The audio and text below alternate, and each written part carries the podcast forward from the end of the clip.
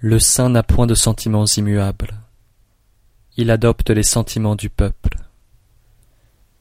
Celui qui est vertueux, il le traite comme un homme vertueux. Celui qui n'est pas vertueux, il le traite aussi comme un homme vertueux. C'est là le comble de la vertu. Celui qui est sincère, il le traite comme un homme sincère. Celui qui n'est pas sincère, il le traite aussi comme un homme sincère. C'est là le comble de la sincérité.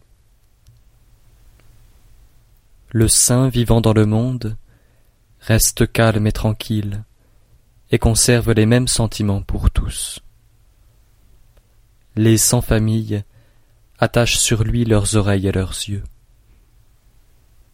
Le saint regarde le peuple comme un enfant.